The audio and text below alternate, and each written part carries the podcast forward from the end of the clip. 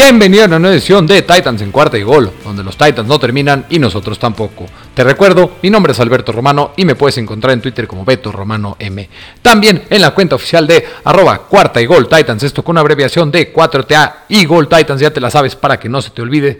En estas dos cuentas encontrarás toda la información importante y necesaria sobre los Tennessee Titans. Y hoy un episodio más de Titans en cuarta y gol, vamos a hablar con Jaguars en cuarta y gol con Germán Campos, el analista especialista de los Jacksonville Jaguars. Vamos a hablar de un poco de las impresiones de la división en general del draft de cada uno de los equipos y también de cuáles son las implicaciones para cómo se dio a conocer el calendario y contra quién y en qué semanas van a jugar cada uno de los equipos de la división AFC Sur en el calendario 2022. Así que sin más preámbulo, ¡Vámonos!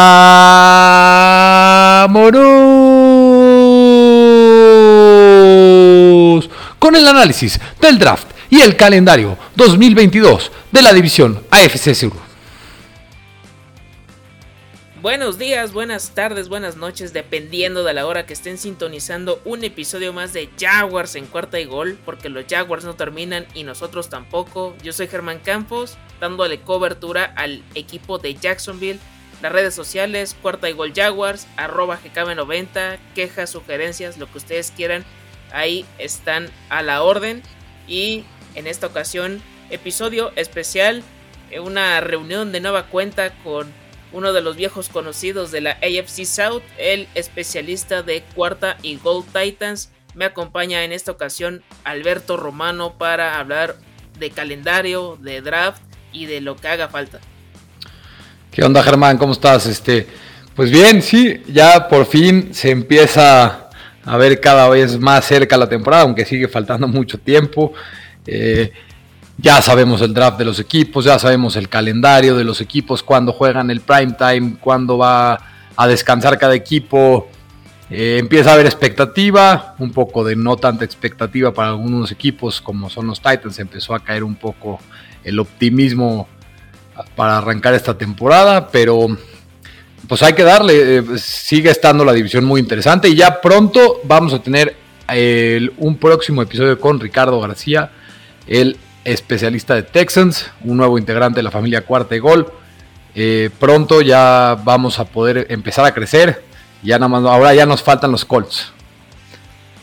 Es correcto, porque hasta hace unos meses todavía estaba con nosotros César García, pero por diferentes motivos, pues tuvo que él ir hacia otro camino y pues el atento llamado, ¿no? Para quien esté interesado en darle voz y voto a los Indianapolis Colts, bienvenido aquí a la familia de, de Cuarta y Gol.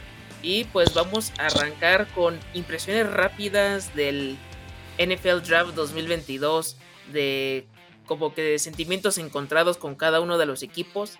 Pero pues vamos a empezar con los Tennessee Titans que al final de cuentas son el campeón de, la misma división y que pues fue, el único que llegó a la instancia de playoffs. Alberto, en esta cuestión, pues ahora sí que una montaña rusa de emociones, desde el movimiento de AJ Brown, Traylon Burks, hasta la anécdota de Malik Willis. Pues sí, Germán, un día muy complicado el jueves para los aficionados de los Titans en cuando se reporta el trade de AJ Brown. Yo no sé los demás aficionados de los Titans, pero yo en especial sentí un vacío en el estómago, una impotencia en el que AJ Brown haya sido tradeado. El mejor receptor de la franquicia de los Tennessee Titans en toda la historia fue tradeado por el pick número 18 del draft y una tercera ronda. La gente pensaba que la cosa estaba grave, luego empieza el segundo día, te sales del pick número 26, tu pick original, tienes el pick 35 y la gente dice, ahora agarraron a un cornerback, a Roger McCready, que tiene muy buenos atributos, que puede ser un gran jugador, pero llega un cuerpo de en la secundaria de cornerbacks muy joven y muy repleto con Christian Fulton, con Caleb Farley, con Elijah Molden. Y llega Roger McCready y la gente dice, ahora qué va a hacer este muchacho de Auburn en los Titans. Luego sigue el draft y las cosas siguen estando un poco extrañas. Se agarra a Nicolas Petit Frere, el offensive tackle, que es un muy buen proyecto, pero sigue siendo un proyecto. Entonces la gente seguía un poco desilusionada. Y luego llega la ilusión Para mí el mejor pick de todo el draft 2022, Malik Willis en el pick 86, en tercera ronda, cuando se pensaba que podía ser un pick 2, el pick 2 global. Se va hasta la tercera ronda al pick 86 y se rejuvenecen las esperanzas con Malik Willis, el que para mí es el único coreback en esta clase que tiene potencial de poder ser un coreback franquicia y cambiar por completo y llevar a la tierra prometida a un equipo en la NFL. Sí, sin duda, es alguien que puede aportar desde el día uno si es que le pudiera ganar la, la competencia de la titularidad a Ryan Tannehill. Esas declaraciones ahí de que soy tu mentor, que no, yo no te voy a ayudar, ahí como que dejó muchas mucha división de opiniones, pero al final de cuentas creo que el experimentado coreback necesita defender su chamba porque parece que esta es la última llamada de, de, acuerdo a lo que realizó en la temporada 2021. No dejó como que muy buenas sensaciones. Y con respecto a AJ Brown, me, me, sorprendió mucho el movimiento, más que nada el equipo que se fue, que fueron los Philadelphia Eagles, que ahorita van a estar ahí en esta ofensiva explosiva junto a Devonta Smith y pues Jalen Hurts pues puede mejorar como, como mariscal de campo, habrá que ver cómo puede eh, evolucionar o a ver si ya es también la última, la última chance y van a buscar a otro coreback para 2023 porque tienen muy buenas selecciones para este próximo año. Y en general el draft de Titans pues creo que me agradó en, para los movimientos que hicieron y creo que sí pierden un poquito de punch pero aún así siguen manteniéndose como uno de los rivales fuertes de, la división y por supuesto de los que van a estar peleando codo a codo para meterse a, playoffs sin ninguna duda. Con respecto a los Jacksonville Jaguars, ¿qué te puedo decir?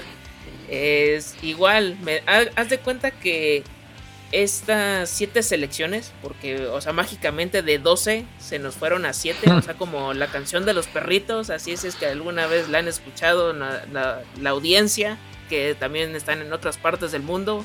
Búsquenlo en YouTube, ahí no tiene desperdicio. El caso es que se fueron haciendo trade-ups constantemente, o sea, de, tener, no sé, el pick 33, el, el, el, 106 y a lo mejor una de las de sexta ronda, vámonos al pick 27 y así fue como que algo alocado. De primera instancia, lo de Trevon Walker, pues hasta el momento sigue siendo una incógnita el saber si va a ser un home run para que, pueda ser un candidato a un, un All Pro o de plano va a ser un bust y va a ser una de las peores inversiones de la franquicia en toda su historia. De ahí sigue Devin Lloyd, que es hablando de, me agrada la llegada porque era el mejor linebacker disponible y que ayuda mucho a este, a este cuerpo de linebackers porque era Foyo Locun y, añadidos, o sea, no había prácticamente nada, era puro suplente. De ahí también llega Luke Forner, este centro, que ante el retiro de Brandon Linder me agrada mucho este movimiento de la Universidad de Kentucky, creo que puede ser no sé si el titular inmediato, pero sí le puede hacer ya la pelea de una vez a Tyler Shadley, que es el que se está perfilando como el titular indiscutible para esta temporada 2022. Dai Chad Muma, otro jugador que extrañó a muchos porque ya se había elegido un linebacker, pero ya me imagino a esta tercia que pueden hacer Devin Lloyd, Olokun y el mismo Chad Muma. O sea, son estas cosas que sí puedo agradecer en demasía y de lo demás, pues la, verdad yo estaba esperando que fueran por wide receiver, porque eh, confiaron totalmente en lo que hicieron en agencia libre con Christian Kirk y St. Jones y lo que todavía está ahí en roster. No fueron por tight end, sabiendo que Dan Arnold e Ivan Ingram no van a continuar solo para esta campaña. O sea, solo es un año, one and done. Y si no lo hacen bien, adiós.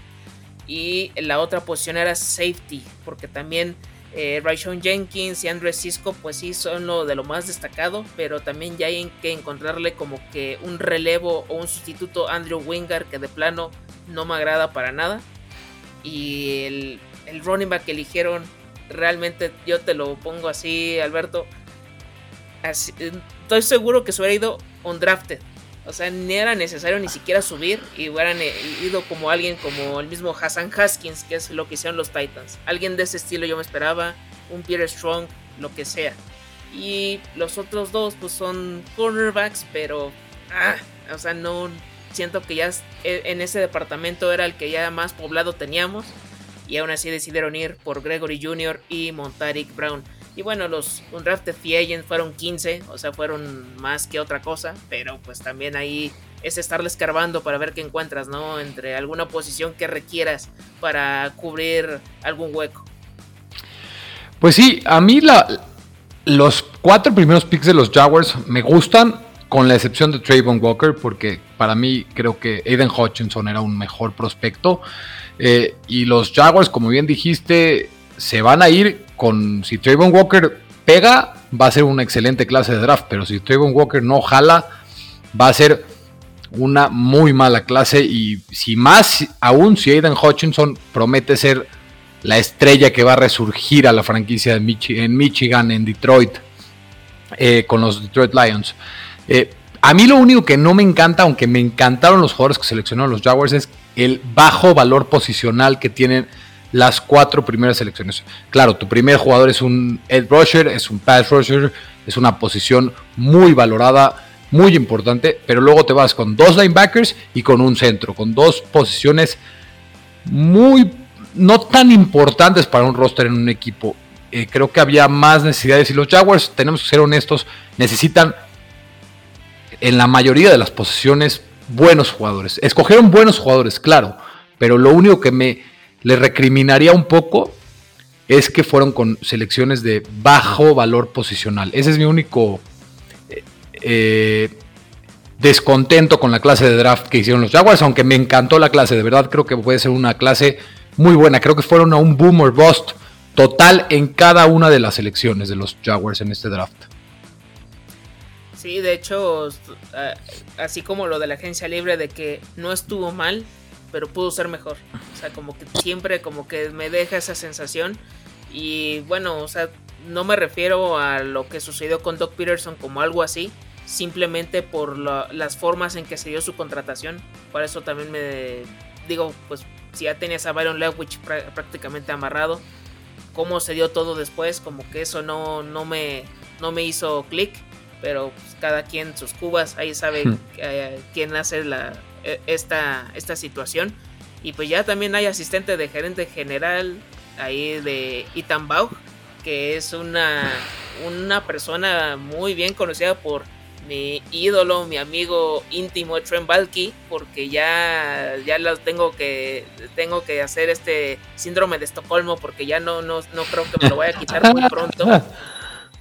Y entonces, em, en este aspecto, Ethan Buck solo fue capaz de seleccionar a jugadores como Nick Bosa o Divo Samuel. En conjunto con Trent Balky, como que la situación es muy diferente. Entonces, Habrá que ver si es un mediador, si puede hacer como que el relevo en dado caso que lo de Trent Balky sea de one and done y vámonos.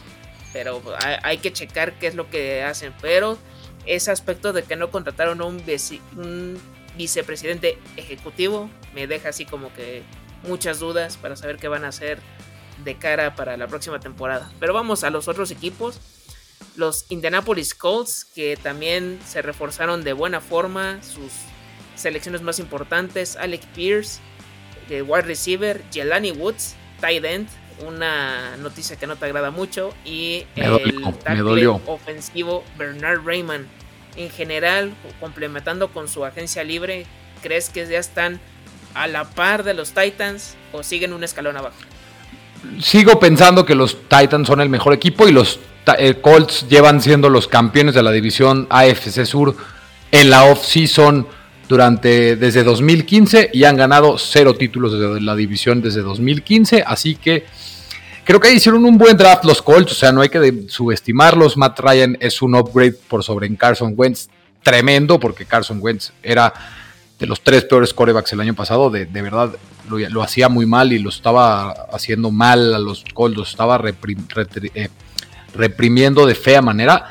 Alec Pierce me gusta, eh, tiene, puede ser ese buen complemento con Michael Pittman Jr.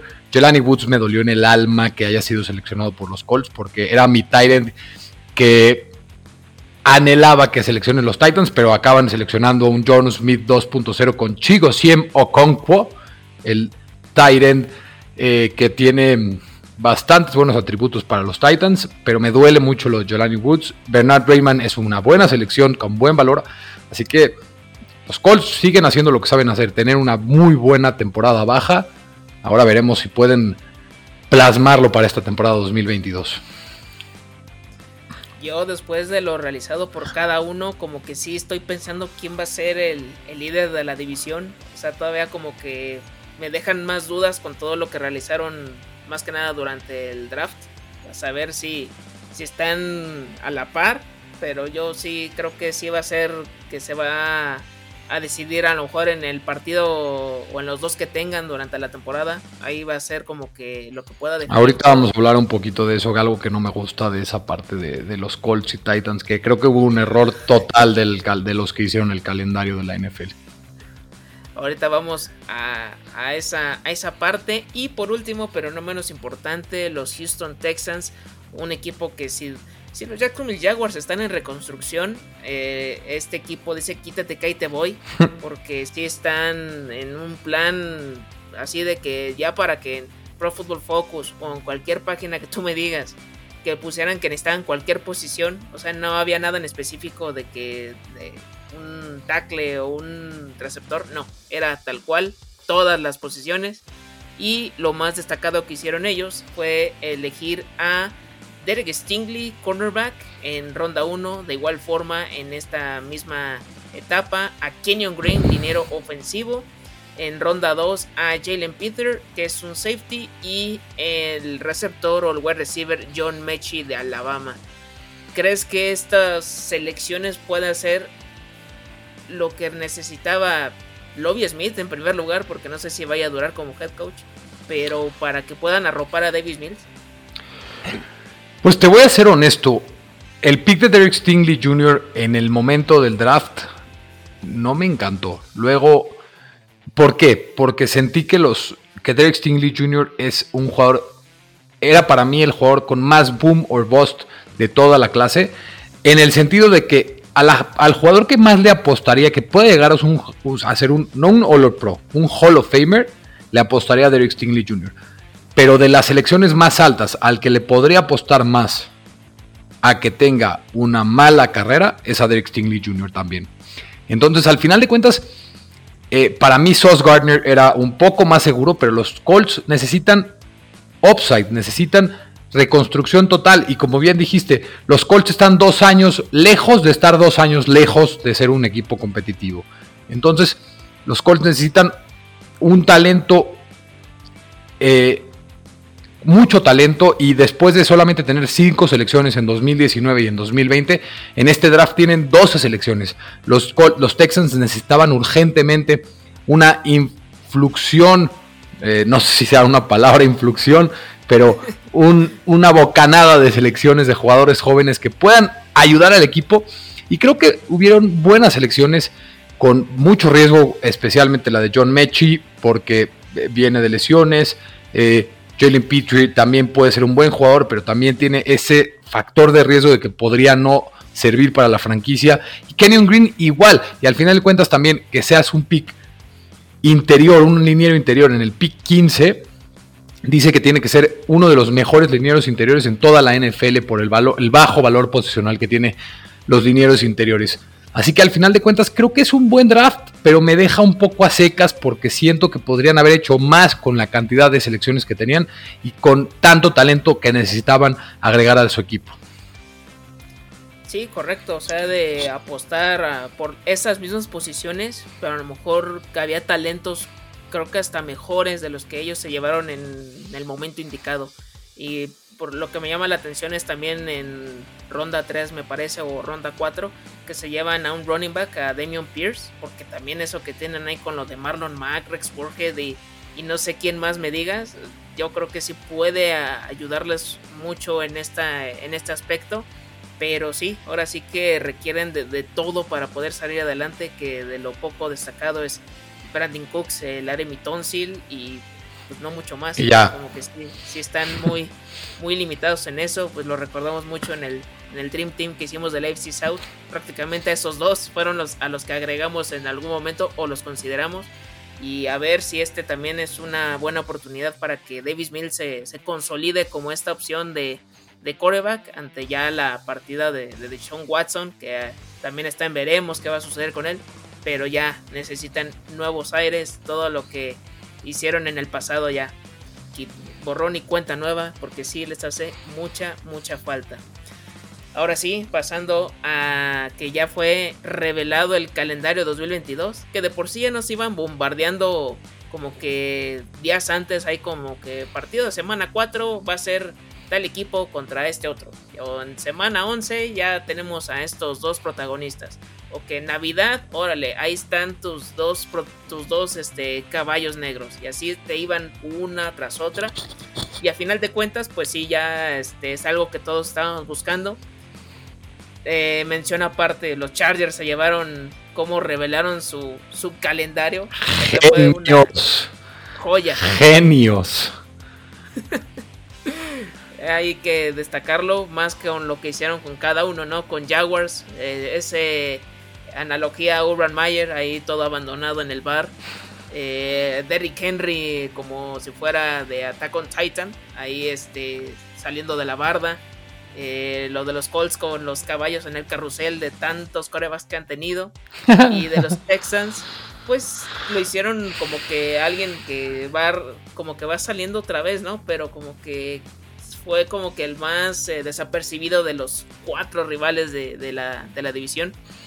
Y es que hablando de eso, nos enfrentamos contra, hasta el momento es considerada una de las divisiones más fuertes, no solo del AFC, sino de toda la NFL, porque estos cuatro, aparte de Los Ángeles, es eh, Broncos, Raiders y eh, se me están... Los Chiefs. Los Chiefs.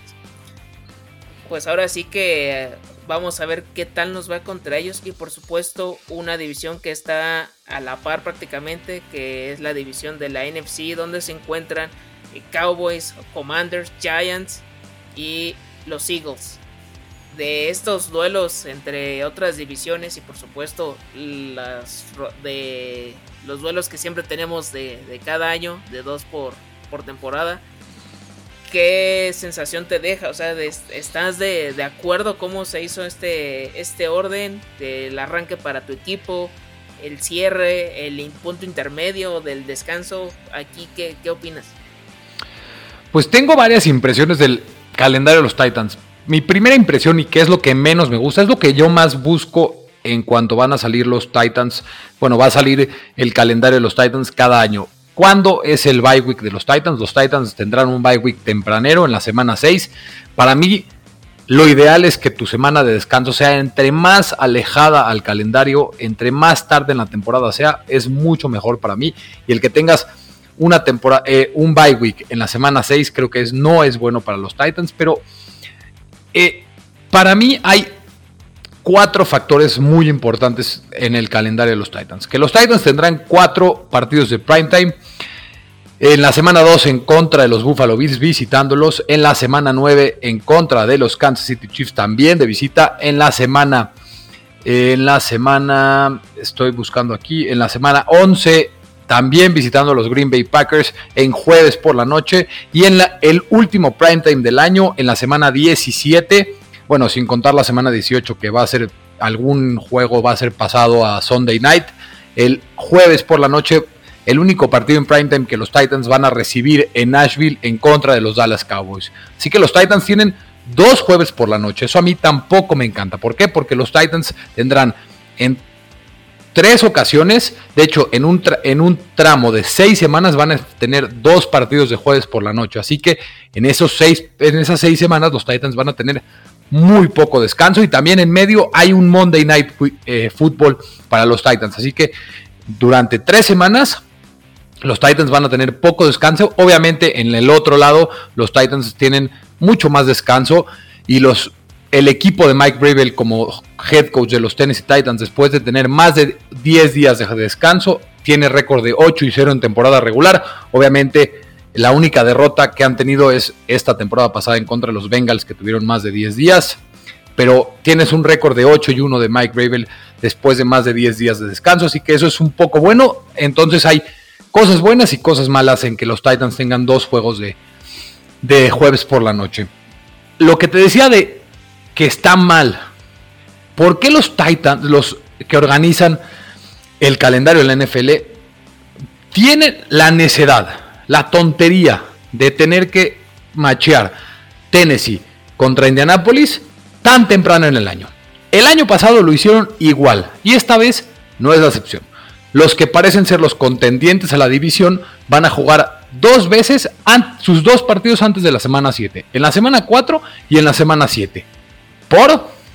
¿Cuál es la urgencia de que jueguen los dos partidos tan temprano en el año? Podrías poner uno en la semana 4 y uno en la semana 18 para que pueda ser quizá ese juego que defina al campeón de la división AFC Sur. Creo que es una tontería por parte de los que lo organizan. El año pasado lo hicieron y este año lo vuelven a repetir. Algo que tampoco a mí me encanta es que los Titans tienen el principio de su temporada. Tres de los cinco primeros partidos son de visitantes. Después, un poquito más adelante, desde la semana 4 hasta la 9, cuatro de los cinco juegos van a ser en casa de los Titans. Eh, perdón, van a ser también de visita, o sea, de la 4 a la 9 van a ser 4 de los 5 juegos van a ser de visita, obviamente con el bye week en la semana 6. Y los Titans no van a jugar más que una vez en la temporada en juegos consecutivos en casa entre la semana 16 y 17, cuando la temporada pasada lo hicieron en tres ocasiones. Eso también creo que es un poco en contra de los Titans, en que van a tener que salir mucho de visita y en semanas consecutivas, que eso al final merma a los jugadores. Y en la segunda mitad del calendario de los Titans es brutal, es una barbaridad después de la semana 6. Después de la semana 9, perdón. Los Titans después de la semana 9 se van a enfrentar a cinco equipos que estuvieron en playoffs en 2021, los Chiefs, los Packers, los Bengals, los Eagles y los Cowboys. Y, y de esos son cuatro campeones divisionales como son los Chiefs, Packers, Cowboys y Bengals. Y tres de esos juegos son de visitante. Además, en ese tramo de la temporada también van a enfrentar a los Broncos y a los Chargers. Dos de los mejores equipos para mí en toda la NFL. Así que después de la semana 9 los Titans tienen un calendario tremendo. Puede ser un, un, un trayecto, un tramo de la temporada que va a definir al 100%. Puede ser que los Titans entren a la semana 9 con un 7 y 2 y acaben con un 10-7 porque el, la segunda parte de la temporada es muy, muy difícil. No, totalmente, y más que todavía se están haciendo como que más escasas, ¿no? Las posibilidades de amarrar, si no es como líder divisional, de ser el, el comodín en algún momento, ya que equipos que llegan a esa instancia con 10-7 o una victoria más, apenas les alcanza para poder eh, amarrar pues ya lo vimos con, los Dolphins, ¿no? Hasta hace no mucho cuando Fitzpatrick casi hace el milagro y se quedaron a, nada de, colarse.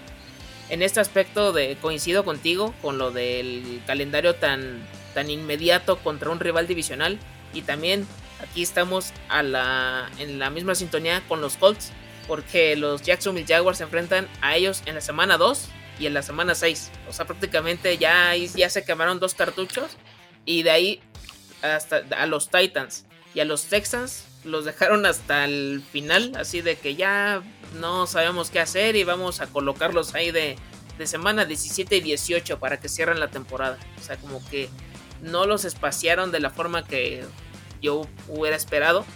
Y en el arranque para, eh, para la franquicia de, de Florida, eh, pues tiene como que de, todo un poco. O sea, primero te toca un rival ah, que está más o menos a tu nivel, más o menos como los Commanders, y ya después te va con los Colts que están plano superior aún así, con todo y con la victoria de la temporada 2021 que fue heroica. Y de ahí van, son así altibajos constantes. O sea, nada más chequen contra cómo es el, lo que viene. Después Chargers e Eagles, que también siento que son rivales muy, muy fuertes. O sea que a los dos sí los considero para que puedan estar en la postemporada. Después Texans, así casi también juntito. Texans Colts. Prácticamente ahí ya también ya son tres partidos de división en tus primeras seis semanas. sí está como que de pensarse porque mm, yo siento que, o sea, si fuera yo el más optimista te diría que podrían sacar dos partidos, pero si bien les va, nada más van a ganar uno. Pero realmente sí está muy, muy difícil. Ya después vienen Giants, los Broncos en Londres y los Raiders. Esos tres partidos están marcados como, como local. De ahí viene visita al equipo de los Chiefs. Bye week hasta la semana 11. Y ya de ahí regresan otra vez a casa en contra de los Ravens. De ahí viene el, el partido que todos queremos ver. Que nadie se, que quiere estar ahí, ahí al borde de la pantalla. Jacksonville Jaguars contra Detroit Lions. Pick 1 contra Pick 2. Vas a demostrar si te equivocaste o acertaste con Trayvon Walker y no te estás arrepintiendo de dejar a Ida Hutchinson. Y eso va a ser una muestra para saber quién es el bueno en esta ocasión. Después van Titans, Cowboys, de nueva cuenta los Jets, para otra vez el encuentro del pick 1 contra el pick 2 de la temporada 2021. Y cierran Texans y Titans. Sinceramente, así te lo pongo, Alberto. Veo los dos partidos de, de división entre, entre nuestros equipos y realmente, salvo que suceda una tragedia como lo que pasó con, con Carson Wentz y los payasos en semana 18 de la campaña pasada, yo no veo cómo puedan hacerle algún daño al equipo de Tennessee, sinceramente. Y de los demás, pues ahora sí que de Colts y Texans, pues también creo que están en las mismas de, alguna forma, ¿no? O sea, de estos eh, duelos tan inmediatos de, entre rivales de división. Y por supuesto que vamos a enfrentar prácticamente a estos eh, equipos que ya mencionamos en un principio. Y alguno que otro que está, o ya sea a tu nivel, que está así, casi casi no, no, les, no, no puedes decir de que está muy superior. O hay otros que sabes que por más que les hagas la pelea o vayas a competir, nada más no les vas a sacar ni siquiera un, resfriado. Pues sí, interesante, creo por parte de los dos equipos, aunque te digo, creo que los dos estamos en la misma de que como que a la división dijeron al principio y al final, nada interesante y que todos jueguen rápido y al final, tres partidos al principio de la temporada y tres partidos al final como se tengan que enfrentar. Creo que es un error, en especial lo de Titans Colts. Eh, y año tras año los Titans acaban en contra de eh, en contra de Jacksonville o de Houston y creo que es un error por parte de los que organizan el calendario de la NFL hasta el momento en el que los dos equipos más fuertes sea, o sea, si en dos años los equipos más fuertes son Colts y Texans, pues que se enfrenten ellos al final. Si son Jaguars y Titans, pues que se enfrenten al final. Eh, creo que es lo que deberían de hacer y fue un error por parte de los organizadores del calendario en esta temporada. Pero creo que eh, es un poco impresionante que la NFL nos tenga todos en vela sabiendo quiénes ya son los, los equipos, quiénes son contra quién te vas a enfrentar, si en casa o de visita, e igual hacen que todo el mundo esté al pendiente inmediato de que solamente saquen un tweet los equipos y digan ahora vamos a jugar contra este y hagan análisis y análisis y análisis y la gente hable y hable y hable de algo que ya se sabía. Es impresionante, es algo que solamente la NFL puede llegar a hacer. Sí, o sea, estar al pendiente a las 6, 7 de, la noche ya para saber quién es el, por lo menos la semana 1, porque a lo mejor ni siquiera lo han revelado para, para tu equipo y estás así de que si va a ser un, rival de, división o va a ser alguien de interconferencia. Estás ahí eh, muy, muy pegado. En cuanto sacan la semana 1 de, prácticamente todos ahí en, las redes sociales de NFL, soltaron todo de golpe y era pues digerir, ¿no? De que, no, pues aquí ya están los 17 de, cada institución y pues ahora sí que ve viendo qué récord más o menos vas a ir teniendo de, primera mano, de, de bote pronto. Y sí, sí está bastante interesante este aspecto. Y ahorita pues están los rookie minicamps, están ya como que determinando pues también de los undrafted free agents quién se va, quién se queda, o sea, están en esta cuestión de que la designación de los números, que eso también, bueno, o sea, cada quien, ¿no? Pero ya eso ya, luego de ver, ahorita estoy checando Alexander Mattison el 2, Robbie Anderson el 3, Dalvin Cook el 4, eh, Drake London el 5, Sauce Garner el 1, o sea, ya ahora sí que solo falta que puedas utilizar el cero y ya ahí se lo van a pelear a diestra y siniestra un, defensivo o un, un, ofensivo. Sí, sí, es, es impresionante lo que la NFL puede generar de cosas tan insignificativas y tan tontas y tan triviales como dices tú los números. Igual hay de qué hablar de la NFL porque la NFL es el rey en el deporte en Estados Unidos y nadie se le llega ni cerca. Ahorita hay playoffs de la NFL finales de la NBA de finales de conferencia y estamos hablando de la NFL, así que es, es muy impresionante.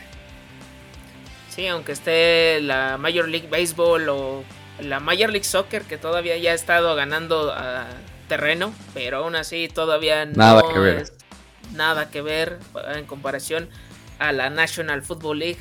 Y para ir cerrando, Alberto, este episodio especial, pues ahora sí que las conclusiones de, del calendario y qué récord vislumbras para Titans y por supuesto los rivales de, división en Leipzig South.